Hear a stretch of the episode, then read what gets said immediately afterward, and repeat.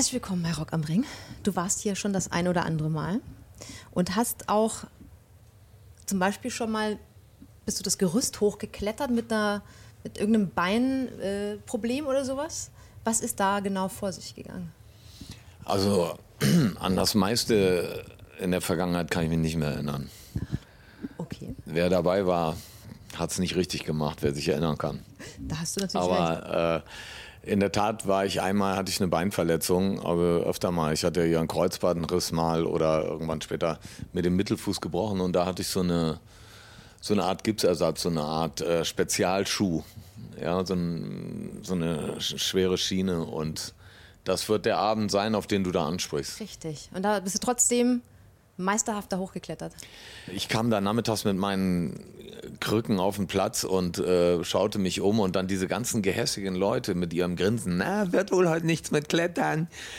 und das hat mich geärgert. Und, und da habe ich gesagt, ja, da warten wir jetzt nochmal ab, aber also ich weißt du, wenn ich klettern will, dann fahre ich jetzt einfach zu einer Kletterwand oder was. Da brauche ich ja jetzt nicht Rock am Ring für. Also ich hoffe, ich werde es heute nicht tun. Ich kann aber nicht, äh, kann es nicht fest versprechen. Ich bin gespannt. Ähm, was bedeutet dir denn Rock am Ring generell? Also hast du hier ähm, schon irgendwelche fulminanten Konzerte erleben können? Äh, in der Tat ist äh, Rock am Ring für uns ähm, eins der Festivals, zu denen wir uns äh, emotional am, am, stärksten gebunden fühlen. Also sind mit äh, Recht und Stolz hier äh, quasi so eine Hausband oder bezeichnen das gerne als unser Wohnzimmer, haben hier viele legendäre Abende gehabt, schlecht und gut, also äh, sind abgesoffen mit den Menschen, haben heiße Tage erlebt, Staub äh, gefressen, äh, immer wieder auch tolle Bands getroffen und Freundschaften gemacht. Ähm, Rock am Ring hat einen ganz besonderen Spirit, deshalb ist es auch schön, dass sie zurück hier ans ursprüngliche Gelände gekommen sind. Und äh, auch an diesem Wochenende äh, ist das zwar mit großen Irritationen losgegangen, aber ich denke, irgendwann schaut man zurück und wird hoffentlich, wenn wir es so hindrehen können, dass wir alle ähm, zu Hause sind und sagen, äh, trotz all dieser Scheiße eingänglich, war es ein tolles Wochenende und wir haben äh, Lebensfreude zelebrieren können und äh, wir fahren da alle wieder hin das nächste Mal. So, das muss ja wohl die Bilanz sein von diesem Ding. Euer neues Album Laune der Natur ist äh, euer zehntes Album Nummer eins. Ähm, ist das irgendwas, was also hat das eine Relevanz für dich? Für mich hat die Vergangenheit nicht so eine Relevanz. Also die Erfolge von früher, die sind schön aber die verstauben dann auch irgendwo in der Ecke. Da kannst du dir heute nichts mehr verkaufen. Und insofern muss immer das neueste Werk sozusagen äh, sich beweisen und dann ist das natürlich toll, wenn du vorne bist und auf Platz 1 bist. Also das möchte ich nicht missen, ehrlich gesagt.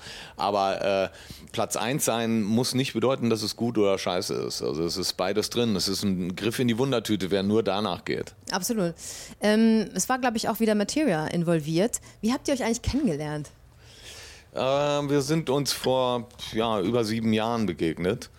Ähm, mir haben seine Texte unheimlich gut gefallen, die habe ich irgendwie auf einem Album mal gehört und äh, dann wollte ich mir das unbedingt mal live ansehen. Dann sind wir uns hinter der Bühne begegnet und äh, ja, Liebe auf den ersten Blick. Ja. Das war sofort klar irgendwie, dass wir uns viel zu sagen hatten und irgendwie habe ich ihm erzählt, dass ich selber gerade auch an einem neuen Album arbeite und dann meinte er so ganz nett, du, wenn du willst, kommst du auf einen Kaffee vorbei, dann höre ich mir das mal an und sag was dazu, so wie mir das gefällt. Und ähm, als ich dann da war, ihn besucht habe, da hat er die Stücke so messerscharf analysiert, genauso wie ich die auch gesehen hatte.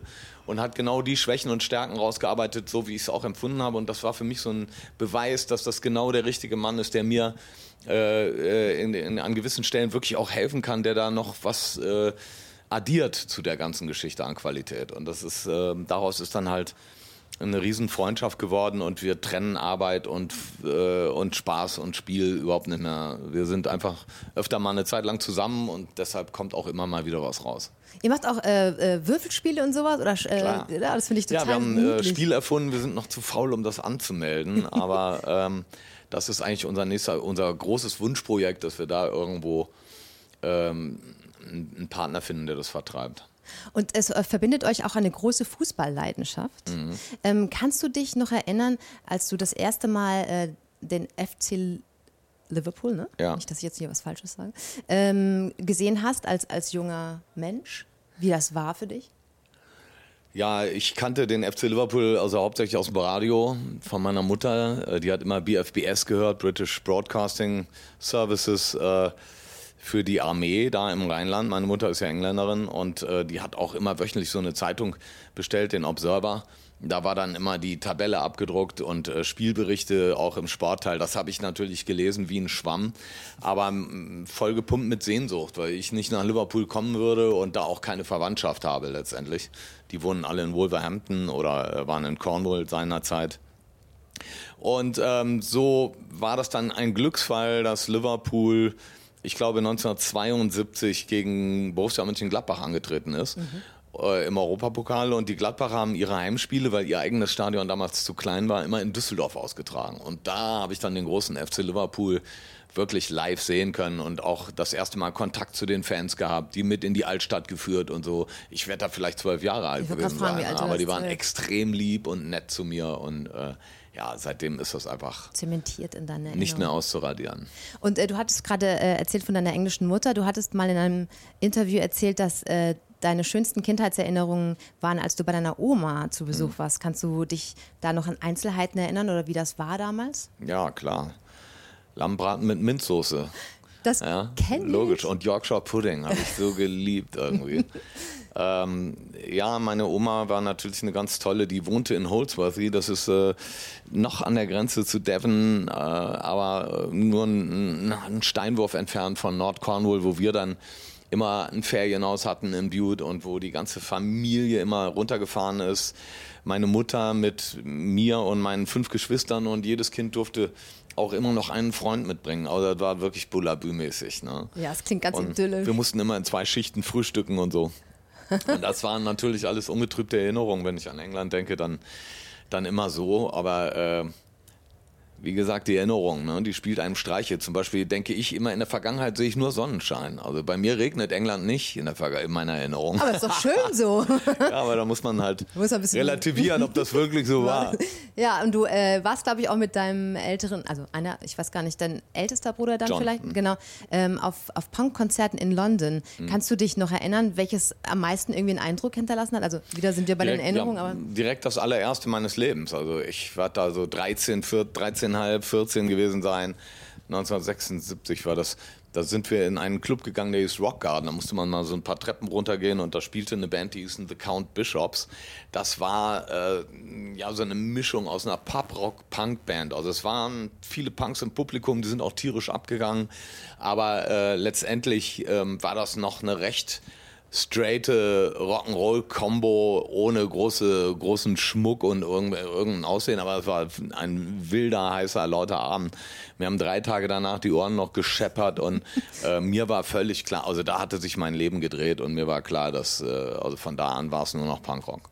Und äh, ich habe mal in einem Interview, äh, hat deine äh, Ex-Freundin erzählt, dass ihr, ihr, nach England gefahren seid, um äh, sozusagen eine besondere Single zu finden, die sie dann aber auf der Hutablage hat liegen lassen ja. und dann lauter Wellen hat. Sie hat aber nicht erwähnt, was für eine Single war und wie, dass The du dann Boys. ziemlich ausgeflippt bist. Ich, ich weiß noch, welche das war. Echt? Ja, ja, klar. Äh, tatsächlich eine Single von den Boys. Also wir hatten wir hatten zwei gekauft, sie eine für ihre Sammlung, ich eine für meine. Und die hatten wir hinten auf dem Wagen halt liegen und die Sonne hat die obere Platte zerschmolzen. Und dann ging der Streit los. Das war deine Platte, nein, das war deine. Und äh, das Stück hieß Weekend, ich habe aber inzwischen nachgekauft, also ist alles gut. Gott sei Dank. ähm, und du bist ja auch jemand, der äh, sein Herz sehr auf der Zunge trägt.